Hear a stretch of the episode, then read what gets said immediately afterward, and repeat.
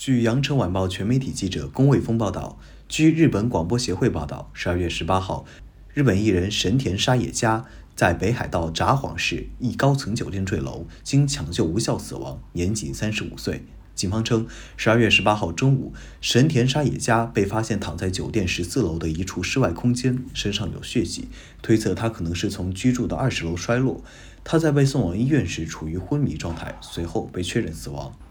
神田沙也加是知名歌手松田圣子和演员神田正辉之女，为日本演员、歌手、声优。二零零二年，神田沙也加以歌手的身份出道，有《Door》《Library》等专辑作品，也有《冰雪奇缘》日语版、《刀剑神域：序列之争》等动画配音作品。